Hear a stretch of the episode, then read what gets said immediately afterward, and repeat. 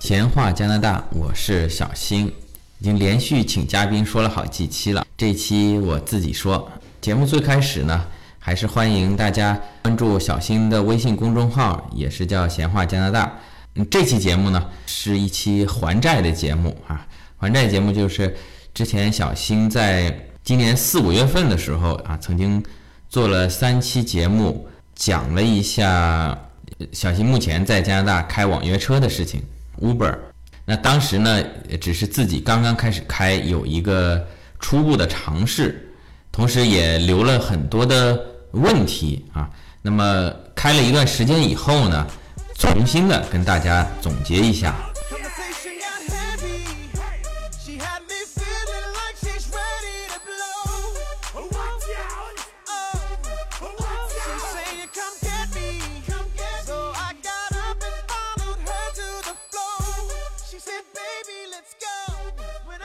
首先说这个直播的问题啊，当时小新也是信誓旦旦的说啊，要在斗鱼上面开一个直播啊，直播给大家看加拿大的街景啊。但是这个各方面原因吧，一个是呢，加拿大这个手机信号呢，在城市里面呃确实不行啊，当然在农村就更不行了啊，城市里面。大概郊区好一点啊，市中心因为高楼比较多，这个信号也会受到一些影响。而且我的这个手机运营商流量呢给的又不是很够啊，因为在加拿大各个省可能不一样。像我的这个 Fido 的运营商在魁北克省，目前好像还没有无限流量的套餐啊。咱想多花点钱，能给听友多直播一下，他没有。而且这个 Fido 的信号啊，我前面一直也给一些听友会推荐这家运营商，算是比较便宜。但是它的信号呢，经过我这几次直播呢，我觉得确实是不太好。我总共直播了两次，应该说两天吧，那次数就有十几次。因为什么？因为老是断嘛，呃，断了以后又重新开始，所以这个小新这回不是小新老师，小新同学的这个直播呢。啊，基本上是凉了啊，因为也有很多听友在问你什么时候开直播啊，我们都在看呢，我们都注册了，在关注你的这个房间，怎么还没开啊？那这里跟大家说一声抱歉，基本上短期内不会就是很有规律的一直开直播了啊，有时候想起来开就开啊。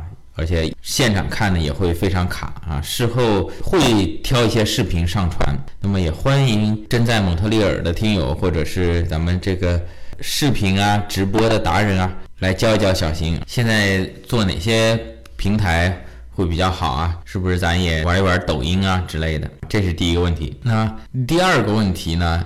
小新当时也提出来，就是说在加拿大，你想成为 Uber 的司机啊？不像成为滴滴那么容易啊，它是有一定的要求的啊。就拿驾照来说，在魁北克，咱们普通开车五级驾照就可以了。那么开出租车、开 Uber 需要四 C 的驾照。考这个四 C 驾照呢，要求您必须有一年以上的驾驶经验。那这里面，当时我有一个疑问：这一年你是必须在加拿大或者说在魁北克境内的驾驶记录呢？还是说全球的驾驶记录他都认？如果说是只能在加拿大呢，那新移民肯定就干不了了。至少现在要在加拿大取得加拿大驾照一年以后才能再去考。那如果说全球的驾驶经验他都认可的话呢，那就意味着新移民到了加拿大以后也可以参加这个四 C 驾照的考试。因为小新考四 C 的时候已经持有魁北克驾照超过两年了。所以也不太清楚这个问题，还在那期节目曾经悬赏一百元，希望在加拿大的听友能够提供相关的信息。果然，咱们有一个听友也是在蒙特利尔开 Uber 的，他就发来信息给我说：“小新，我是今年刚刚登陆的新移民，而且我已经比你还要早，已经在开始开 Uber 了。通过他的实践证明啊，国内的驾驶经验。”在魁北克这里是认的啊，也就是说，您只要在国内有一年以上的正式驾照，然后你到了加拿大，到了魁北克、蒙特利尔啊，您就可以去考四 C 的驾照。这里也非常感谢这位听友提供这么有价值的信息啊，因为这个闲话加拿大节目现在看来不仅是小新一个人的节目，也有很多很多的听友在为小新出谋划策，也通过这个平台向其他的听友分享非常有用的经验。我当时就。说这个小新节目里面已经说了嘛，啊，悬赏一百加元，但这位听友是坚决不收啊，说呃能够给咱们新登录的华人啊提供一条有用的信息，他本人也非常高兴。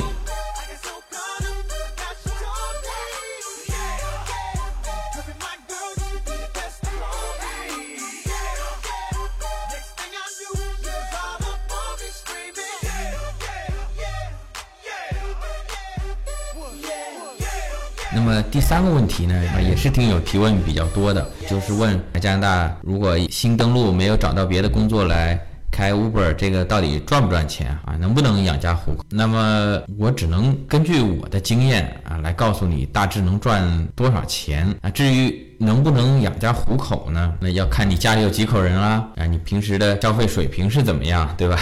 你说用这开 Uber 的钱去买包，这肯定是不够的啊。那你说如果单身一个人也没买房，就租一个普通的房子，那这个肯定是绰绰有余的。而且小新呢，也不是一个非常有经验的网约车司机。那如果有经验的网约车司机，可能会在合适的时间选择出现在合适的位置上，就能收到更多的订单。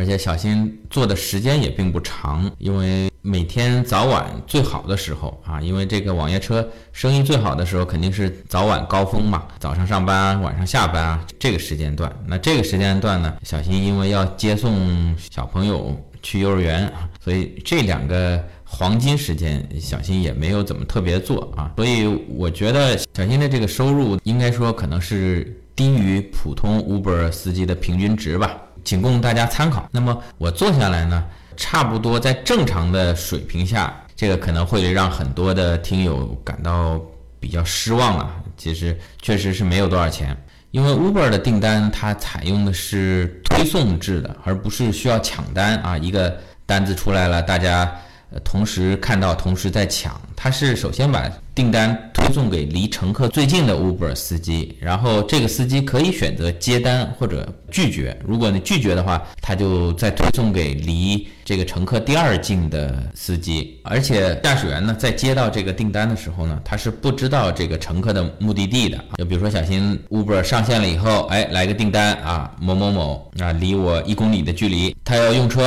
啊，问我去不去？那我如果不想干的话，我可以选择拒绝。我如果想干的话呢，我就选择接受。接受订单以后，他会给我导航到乘客的位置。但是直到我接到乘客之前，我是不知道这个乘客是一个大活儿啊，去机场，还是说就是一个两公里之内的小活儿，只是他今天可能身上带了两个包啊，觉得走路有点累，他想打个车。我在接到乘客之前呢，我是不知道这个单子具体能给我带来多少收入的。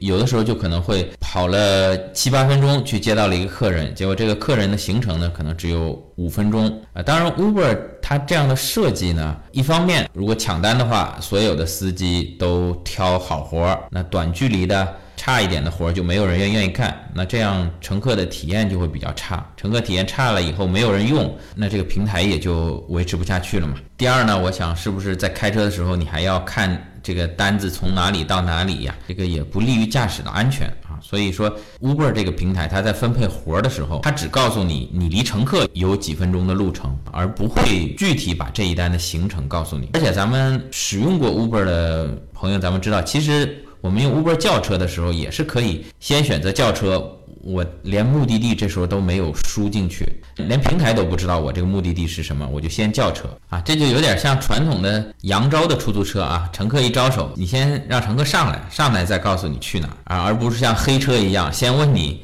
去哪儿啊，远的去走啊，近的不走。啊。那说回来说这个收入，那在这种情况下呢，那你每一单的收入呢，其实随机性是很大的，有可能拉到一个乘客啊，他去很远的地方，这一单就可能四五十块钱，可能这一个小时你就赚了四五十块钱。另外接下来可能啊半个小时没有单子啊，再接下来可能半个小时接了接了两三单，单子是不少，但是都是五块钱左右的小单啊，其实。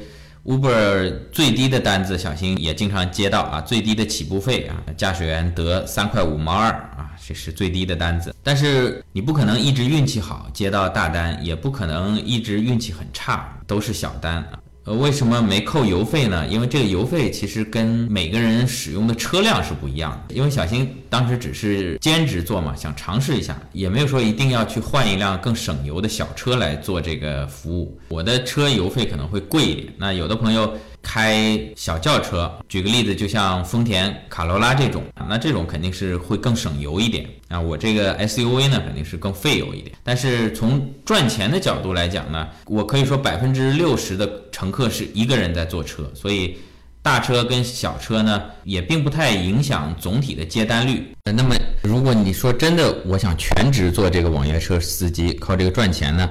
那小新可能就推荐你用这个比较省油一点，同时比较经济实惠、故障率低一点的小轿车，比如像卡罗拉、马三啊、思域啊这类的。这类车呢比较省油啊。那再小呢就不合适了。你比如说我用一飞度啊，用一丰田的雅士利啊，这种车可能会更小一点啊，更省油一点啊。但是你偶尔有个什么活儿，比如去机场那。两三个乘客再带着三四个箱子，你这就没法装了。那这个活儿就你到了乘客这儿以后呢，那乘客可能就只能取消这个订单啊，重新再换一辆车啊。所以。太小了，我觉得也不行。另外呢，在新车旧车的选择上呢，可能相对来说二手车会比较合算一点啊。你比如真的是这个比较好的车，奔驰、宝马，或者说是比较新一点的车啊，比如说这辆车是五万，那新车第一年可能就跌价一万五，第二年跌价一万啊，第三年跌价五千啊。那么你可能前三年这个车。就从五万跌到两万，平均你每年的使用成本是一万块啊，每个月可能有将近一千块的车价的损失。那你比如说我买一个二手车，本来买过来就已经是五千块钱了，开三年把它开到报废，也就是五千块钱的车损啊，何况五千块钱的车开三年，可能卖出去的时候可能还能值个两三千。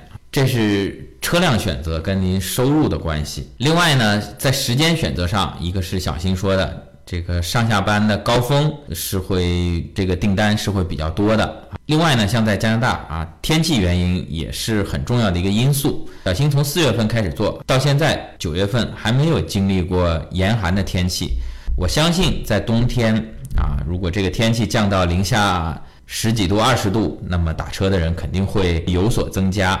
呃，还有呢，就是夏天的生意其实也并不差啊，特别在周末，蒙特利尔也算是一个旅游城市，每每有这种节假日啊，来自全世界各地的游客呢就会纷至沓来，这个时候呢，这个订单也会比较多。如果在蒙特利尔的 F 一周末，在每年六月初，这个世世界一级方程式 F1 大奖赛都会有蒙特利尔这一站，那么在那个周末，全世界的车迷游客。都会聚集在蒙特利尔，那个时候收入可能就要翻两倍三倍。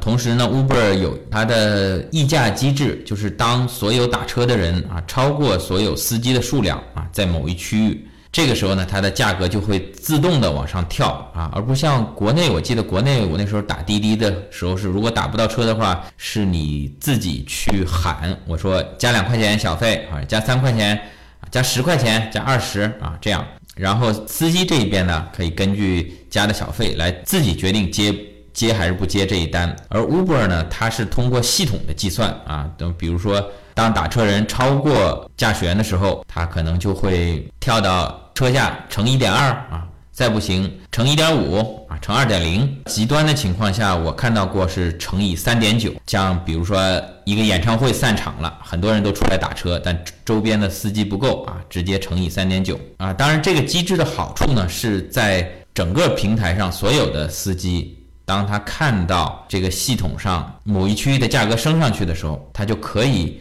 主动的前往那个区域，来得到一个更高收入的订单。但是呢，系统的信息呢是针对所有的驾驶员都是公开的啊，也就意味着大家都看到这块肥肉了，所有的驾驶员都往那边赶。那这个时候呢，系统经过重新的计算，又会看到，哎，这边的司机已经比乘客还要多了，他就恢复了原始的定价，取消了这个议价的机制啊。所以，我们有些朋友。这个是小新送给咱们听友的一个福利哈，你如果打 Uber 的时候发现，哎，现在这个价格已经算是高峰期，溢价比较高了啊。当你没有什么急事儿的时候呢，那你可以选择等一会儿。我比如说，哎，从饭店吃完饭啊出来啊，大家都在打车啊，这个发现这个价格已经乘以二点零了，哎，我如果不着急的话呢，我再等一会儿。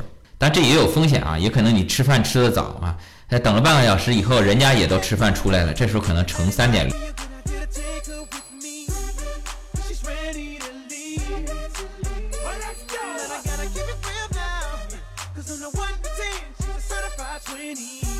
那么总的来说呢，收入方面是有一点小小的失望，没有想象当中那么多。如果全职做的话呢，可能作为我们新移民过渡一下，我觉得是可以的哈。但是期望值不能报得太高啊。另外，可能这个 Uber 因为现在一家独大嘛，至少在魁北克的网约车市场上面，它现在等于是垄断。垄断以后呢，它可能必然要取得一个高额的回报啊，就像我前面说的，它现在最小的单子，司机这边才得三三块五，但是乘客需要付出多少钱呢？要付出八块多啊！我有次自己打车也打了一个很近的距离，八块多，原因就在于现在 Uber 这个抽成的比例啊，是相对来说比较高的，高达百分之二十五，也就是说，比如说一个短距离的路程，车费五块。那 Uber 就要抽一块两毛五，司机才得三块七毛五。在此之上呢，啊，它还有一个叫车费两块一啊，也就是说，不管距离远近啊，它先收两块一，然后再收百分之二十五啊。我觉得这两个都要就比较的不合理了。你或者作为平台，通过你叫车，你收个叫车费啊。我记得最早在很多年前，在上海，如果通过电话叫车的话，是有一个。电调费两块钱还是五块钱人民币，记不太清了。这个等于是给电话平台上面的人的工资，对吧？这个很也很正常。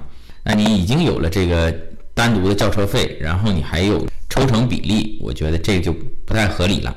另外，你比如说去机场，每去一次机场，不管是接还是送。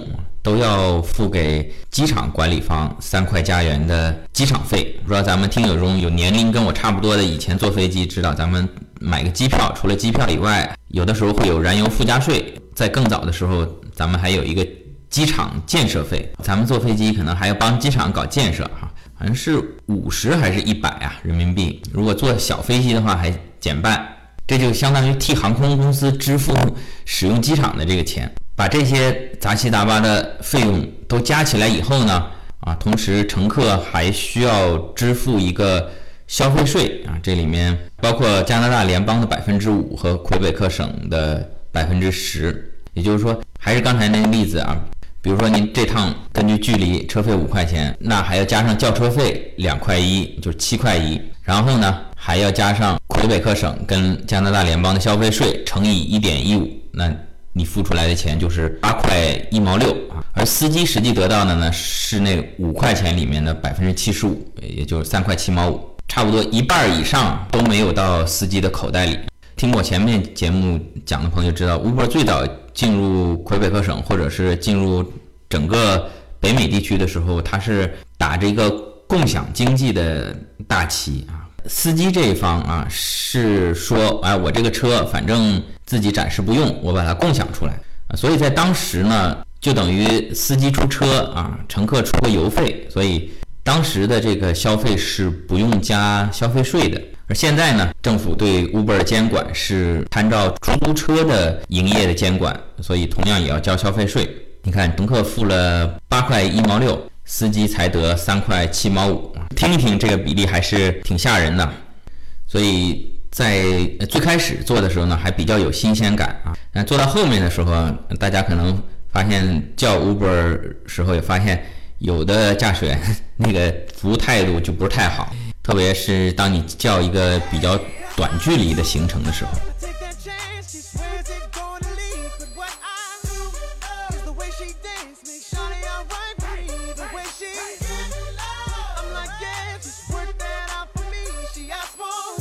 那说到这里呢，可能就正好引出一个关于小费的问题啊。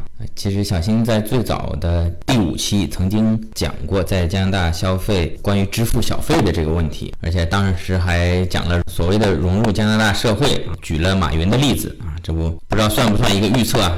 这不，杰克马也准备撤了，不知道未来他会想融入哪个国家啊？希望他来加拿大吧。说回来，咱们给听友一点小小的建议啊，如果你在国外啊叫这个 Uber 出租车的时候，当你叫一个非常短的距离的时候，比如说在三公里啊、五公里之内的啊，我其实是建议能够支付一点小费给到驾驶员啊，可以直接给现金，也可以通过 Uber 的系统里面。添加小费啊，有的时候可能即便是一块钱，有时候我收到呢，也是对司机的一个很大的一个鼓励啊，同时也会有一个很好的心情。那另外呢，当你一个特别长的距离，而且是去一个比较偏的地方的时候，我也是建议添加一些小费。我举个例子，比如说您您从市中心到一个郊区很远的地方啊。对于司机来说呢，虽然送礼这一单啊算是一个比较大的单子，但同时呢，他如果在郊区比较远的地方呢，那边没有其他人叫车，他可能就要空跑回市区。那么作为空跑的这段路，他的油费啊、时间啊就都浪费了啊，所以建议添加一些小费。那同样，你如果在郊区叫了一个车到市中心，那这个时候呢，我觉得如果服务好的话可以加；如果服务一般的话呢，我觉得就可给可不给，因为意味着这个驾驶员在市中心呢，他会接到其他的订单，除非这个驾驶员本身是住在郊区，住在你家附近，另当别论。而且作为小费这一块呢，呃，Uber 本身是不抽成的，就是说你给驾驶员所有的小费呢，都会到驾驶员的口袋里。呃，说了这么多啊，Uber 的坏话，那么值不值得去做呢？值不值得去注册呢？或者说，对新移民来说，还算不算一个可以干的活呢？我觉得还是可以的啊。黑了一会儿，然后咱们再说说他的好话。同时，欢迎咱们听友如果想从事这方面的，可以加小新的私人微信“闲话加拿大”的拼音啊，或者使用小新的这个邀请码来注册成为 Uber 的司机。首先，它有一个最好的好处，我觉得就是它非常的自由。你什么时候觉得闲着没事儿想干的时候，你在下一秒钟就可以上线，可以接单。你什么时候觉得累了，或者是不想干了，或者是家里有事情啊，像小新家里有两个小宝宝啊，可能今天要送幼儿园，明天可能约了医生检查身体啊，随时有事儿，随时就可以不干。另外，国内有听友来了，说小新能不能帮我接下机，安排个一日游，或者说，呃，我就是啊想跟你聊聊天儿，咱们去喝个咖啡。这种情况咱们不想干了，随时就可以下线。这是其他任何工作都很难比的啊！你任何一个工作，我相信都不可能随时跟老板说：“哎，我想请个假，一次两次的行啊，时间短可以。你一年啊，虽然有公司有年假，但是这个也要看整个工作的安排，包括同事、包括上司、包括下属，整个安排好了，你才能去去休息。而这个网约车呢，真的是再自由也没有了啊！经常跟乘客聊天。乘客也说你喜不喜欢这个工作？我说还行啊，虽然赚的不多，但是非常自由。那另外有一个好处呢，就是接触的人会比较多。在我接触下来，几乎百分之九十九的蒙特利尔乘客，包括从外国过来的游客，都是可以讲英语的，所以普通的交流也没有问题。可能有的时候接触着接触。这个新的机会就来了。其实，在小新刚刚做不久，就有一次接了一个客人，他就说：“哎，你干这个每小时赚多少钱啊？要不我介绍你去做这个 Fido 的电话客服好不好？Fido 就是我的那个手机运营商。”我说：“我不会法语啊。”他说：“没关系啊，你不会法语，因为他看我长得就是中国人嘛。他说你会你会中文对吧？然后你会简单的英语。”可以啊，那我们现在就缺会讲中文的客服啊啊！这里跟大家说一下，因为在加拿大，在魁北克、蒙特利尔，咱们中国人越来越多，呃，各大企业吧，为了讨好咱们中国上帝啊，都会纷纷推出自己的中文客服。我早期打的时候，大多数可能还是移民二代啊，或者是香港那边过来的，讲着一口地道的广东普通话。那现在逐步逐步发现，越来越多的客服很多都是说着非常标准的普通话。所以大家如果过来，特别是女士，如果想找这方面工作，我觉得机会也是挺多的。呃，话说回来，这开着开着车，不是机会就来了嘛，对吧？因为这个开网约车，这个接触的客人是非常随机的，三教九流。只要你的外语还可以的话，可能总会碰到一些机会。那再有一个好处呢，这个是 Uber 本身自带的一个功能，我给它起名叫做。顺风车吧，就是说它可以设置选择性的接单。咱们前面不是说了吗？其实 Uber 当给你推送单子的时候，你是不知道这个客人具体想去哪里的，是一个长距离的还是一个短距离的，你是不知道的。但是你可以每天有两次机会选择一个大致的方向，什么意思呢？比如说小新家住在蒙特利尔东边啊，今天刚好到市中心去想办事儿，那么。可能空跑过去十几二十公里，这个油费啊、时间啊也是浪费。哎，那我就设置一下这个功能啊，我设置我的目的地是市中心，这个时候就不会所有的订单都推送给我。如果这个订单是反方向的啊，往东边的、往北边的、往南边的，可能这个订单就不会推送给我。只有这个订单是往西边的啊，是朝市中心方向的，我顺路的。那这个订单才会推送进来。如果我选择接单的话，我就不用绕远路，自己到市中心办事儿的同时呢，可能捎上一两个顺风车的人来分担一下油费啊。但这个不是百分之百保证的啊。那我从市中心办好事儿回来了，那又回去又十几二十公里。那这个时候呢，哎，我再把目的地设为我家里东边，那么所有往相反方向的订单就不会进来啊，只有是。跟我同方向往东边走的订单才会被推送到我的手机里面。我选择接单以后呢，哎，这回去又能捎上一两单啊，这样回去的这个路费也出来了，等于乘客帮我买单这个油费。这样呢，其实对于每天固定上下班的朋友，咱们使用这个功能就非常好啊。你比如说您住在郊区大别野大 house 里面。每天市中心上班，开车也得开个十多公里，半个小时。哎，那你每天早晚都可以用这个功能来分担一部分的油费跟车辆的损耗。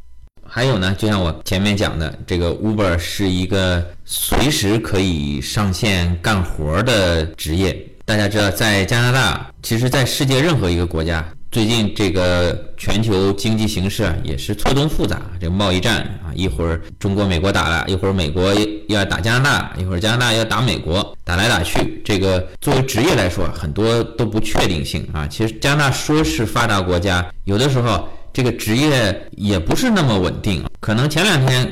呃，公司里干得好好的啊，突然公司宣布裁员了，当时会赔一笔钱了，而且国家也有这个失业保险，但毕竟这个经济要受损失啊。咱们有的朋友还着房贷、车贷啊，这个每个月有进项的时候还好，如果突然间这个工作有什么变动，就有可能会措手不及。而如果你已经注册了这个 Uber Driver 的话，那就没关系了啊，咱们。待在家里想休息休息休息，该投简历投简历，该准备面试准备面试啊，想上学充充电也可以。除此之外呢，空余时间咱们开开网约车。虽然做全职收入不高，但是呢，至少可以维持一段时间，把这个因为工作变动少掉的这部分钱呢，先补回来。那还有呢，就是随时可以赚点零花钱嘛啊，比如说咱朋友现在想买辆车，哎，觉得这个叉三不错，哎。但是呢，因为这边的车都可以贷款或者是 lease 嘛，租车嘛。比如说每月还款五百，你买一叉三。但是哎，又觉得空间稍微小了点儿。哎，我觉得叉五啊也很喜欢啊，心里很痒啊啊，每个月可能得多个一百块钱啊。我这里没有详细研究过啊，因为这个贫穷限制了小新的这个想象力。这个宝马具体多少钱我不知道啊。就比如说啊，叉三跟叉五啊，每个月差一百块钱，或者说叉五的普通配置跟这高配每个月又差了一百块钱，这个时候您就可以啊，不一定真的做啊，可能给自己这么一个心理安慰。哎，我要是去开个 Uber，其实一个月只要抽一个周末啊，稍微干几个单子啊，就把这一百块钱挣出来了。得，咱就上高配。